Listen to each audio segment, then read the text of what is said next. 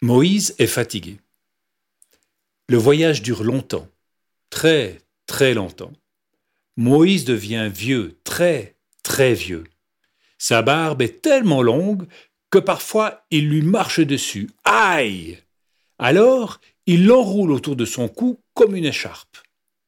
Il espère que le voyage sera vite terminé, car il ne peut presque plus marcher.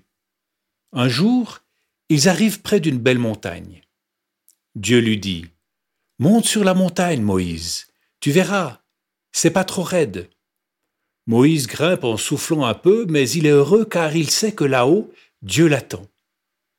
Quand il arrive, Dieu lui dit Regarde la vue, tu vois tout ce pays devant toi?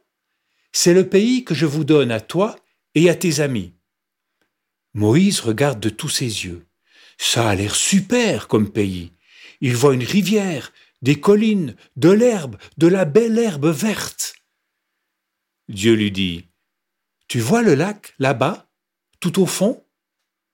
Moïse répond, Non, je ne vois pas très bien. C'est trop loin et puis je suis trop bas.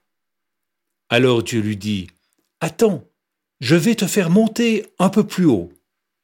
Et c'est ainsi que Moïse s'en alla au ciel pour y vivre tous les jours avec Dieu et reposer son dos et ses pauvres pieds.